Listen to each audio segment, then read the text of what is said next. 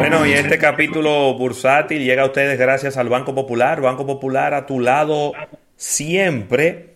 Y mira, Rafael, eh, Bayer ha anunciado que ha puesto en venta su unidad de control de plagas.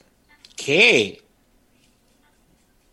Pero es una noticia histórica que tú estás dando. Pero, pero muy histórica. Déjame destapar esta, esta agua, lo que tú dices. Sí. Bueno, el, grupo eh, químico Bayer está preparando, está preparado para iniciar la venta de lo que ellos le llaman el Bayer Environmental Science, la unidad de control de plagas. Eso es tan pronto como en este verano.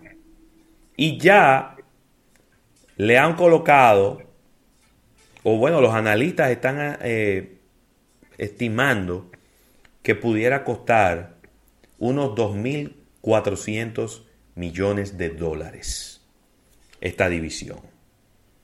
Eh, recuérdense que Bayer es una empresa de agroquímicos principalmente y ellos están tratando de reducir las deudas que adquirieron cuando compraron a Monsanto por 63 mil millones de dólares en el año todas esas demandas que le cayeron.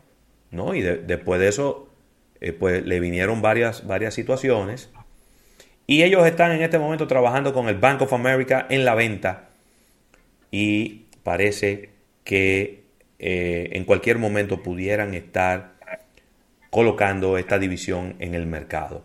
Las ventas de esa división el año pasado, los ingresos, ¿verdad? De esa división el año pasado, incrementaron en un 7.6% a 1.100 millones de euros. ¿Verdad? Así que... Pero ahí viene la... Pero a ver, a ver. Vamos a ver, qué ocurre. A ver. ahí, viene, ahí viene la gran encrucijada. Porque, ¿qué pasa? Vendí la división. Sí. ¿Verdad? Me dieron mi dinero. Sí. Entonces, ¿qué va a hacer la adquiriente?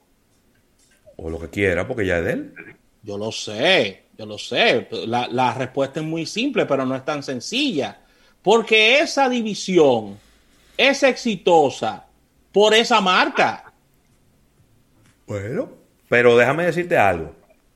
Recuérdate que hemos analizado aquí muchas veces que las compras y las ventas muchas veces involucran patentes, involucran canales de distribución, involucran tecnología que no está disponible en el mercado y a lo mejor por ahí es que anda la cosa. Yo voy a comprar una marca, ¿verdad? Que es exitosa en el mercado, ahora la voy a distribuir yo, pero ya tiene un camino recorrido en ese mercado. Yo no tengo que empezar desde cero a mostrarle a la gente, mire, te voy a poner una marca, Baigón. Baigón es de Bayer y es de esa división. Y si es Bayer es bueno. Entonces, la gente cuando vaya al supermercado y vea el Baigón, si no dice Bayer, no lo va a comprar. Yo no creo. Yo creo que ya, ya el hecho de que. pero ¿eh? el hecho de que diga Baigón ya es suficiente, porque Baigón ya es una marca independiente. ¿Entiendes? Pienso yo. Habrá otras que no son tan fuertes como Baigón, que van a necesitar un poco de, de, ayuda, y ahí quizá el negocio no sea tan, tan cuadrado, pero. Hay que manejar eso con cuidado. ¿eh? Bueno, hay, que ver. Es una relación de marca muy fuerte, de décadas. Hay que ver cómo van a manejar eso. Eso hay que manejarlo con, con hilos muy finos para que esas ventas sigan, como bien decías, que iban muy bien en un aumento de un 7%. Ya ellos vendieron, recuérdate, su división de salud animal por 6 mil millones de euros y vendieron sus acciones eh, por 3.500 millones de eh, euros en la empresa Currenta, pero también vendieron a Doctor's Call y a Copperton eh, en 500 millones de dólares cada uno, es decir, que hay mil millones más. Es lo que están recogiendo cuarto para pagar esa deuda, Rafael, porque que es lo que le queda. Esa, esa, esa deuda los está ahogando. Y eso se notó, mira, se notó que, que, que, que esta, em, este gran laboratorio, Bayer, y esta empresa de, de, todos estos eh, de todos estos insumos que tienen que ver con, con la parte del campo, lo que es eh, la protección de, las hortalizas y todo esto, se vio mermada en su parte de, de investigación y desarrollo porque ellos están llegando muy tarde al tema de las vacunas para el COVID-19. Es verdad.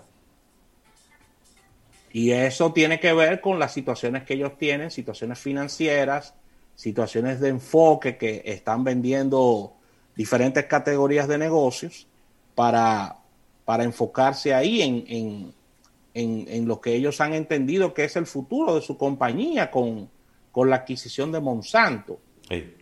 Pero vamos a ver cuál será el, destino de, esta, de esta marca, sobre todo Baigón, que tiene una, una estrecha relación a de que pertenece a la sombrilla de Bayer. Vamos a ver qué Recuérdate también que hay muchos, hay muchos productos de cuidado de plagas que no son, no se venden directo a los consumidores, sino que se le venden a las empresas de control de plaga. Entonces no es un negocio B2C, que es al consumidor, sino que es B2B. Y ahí es mucho más simple eh, ese tipo de transacciones porque el consumidor no ve el producto final sino que lo que recibe es un servicio, sobre todo en esas, esos grandes edificios, eh, almacenes, supermercados, tiendas, que tú, tú, tienes que contratar una empresa que te dé el servicio de control de plagas eh, y por ahí pudiera haber también una buena parte de, de ese negocio, Rafael. Asimismo, mira, la Organización Mundial del Comercio está haciendo previsiones del Producto Interno Bruto de Latinoamérica que estaría creciendo en un 3.8%, Latinoamérica y el Caribe, por supuesto, para el año 2021. Eh, nos hablan también que las exportaciones en la región estarían aumentando un 3.2%. Así que el Producto Interno Bruto de América del Sur, por ejemplo, Central y el Caribe, estaría creciendo, como bien decía, un 3.8 y las exportaciones igual estarían creciendo. Pero ¿qué pasa? ¿Qué sucede? Cuidado. esto, esto nos pone muy contentos, pero el tema es que estamos creciendo en comparativa al año 2020, que fue un año muy malo. Claro. Lo que te quiere decir ese de la historia. Lo que te quiere decir ese 3.8 es que en el 2021 la economía no se va a recuperar. Exactamente. Porque ni siquiera vamos a llegar a los niveles en que cerramos el 2019. Ni cerca. Porque si, si, si la economía de la región cayó, ¿por dónde fue que cayó? ¿Por un 7? Si te voy a decir ahora mismo. Vamos a ponerle un 6. olvidar esos números. Un 6, un 7%. Sí, por un 6, un 7. Por ahí es que anda. Y nada más nos vamos a recuperar un 3.8. Eso es una recuperación de la mitad de lo que se cayó. La mitad de lo que se cayó. Entonces es, complejo, Rafael. Mira, muy eh, complejo. Está, sigue bajando el precio del petróleo y hoy baja 49 centavos y ahora está en 60 dólares con 6 centavos el crudo ligero de Texas. Repito, 60 dólares con 6 centavos el crudo ligero de Texas. También está aumentando el oro. Aumenta 28 dólares la onza de oro hoy y está en 1.714 dólares la onza mientras que los índices bursátiles se están eh, pues recuperando después del día de ayer tuvieron un día negativo. El Dow Jones 33.128, un 0.19% de crecimiento. El Standard Poor's 500 3.993, un 0.89% también de crecimiento. Y el Nasdaq 13.295, 1.92% de crecimiento. Es el que más positivo eh, desempeño tiene en el día de hoy, Rafael. Mire, siguiendo con las previsiones astrológicas, digo, perdón, económicas, Cuidado, el Fondo Monetario Internacional está elevando sus previsiones económicas globales, aunque advierte eh, incertidumbres financieras. Eh, la directora del FMI señaló que la institución estaría aumentando las previsiones de crecimiento eh, mundial.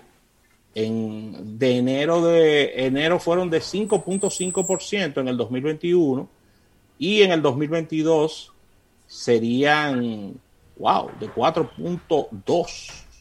gracias a los amplios, eh, a los amplios gastos fiscales de los estados. Así que las condiciones financieras siguen siendo muy inciertas, eh, según dice la gerente de esta entidad, Cristalina Georgieva, y afirma que la economía global está en una senda firme, pero al mismo tiempo con muchas incertidumbres. Así que, poco como ambiguas estas declaraciones. Pero los escenarios eh, son divergentes entre las regiones y países y deben ser divergentes porque todo es directamente proporcional a la velocidad en que se esté vacunando. Totalmente. Ya, la velocidad en que se esté vacunando y la etapa en que tú te encuentres con relación al COVID. Eso, esa, es, esa es la realidad. Así que se espera un informe más detallado la próxima semana.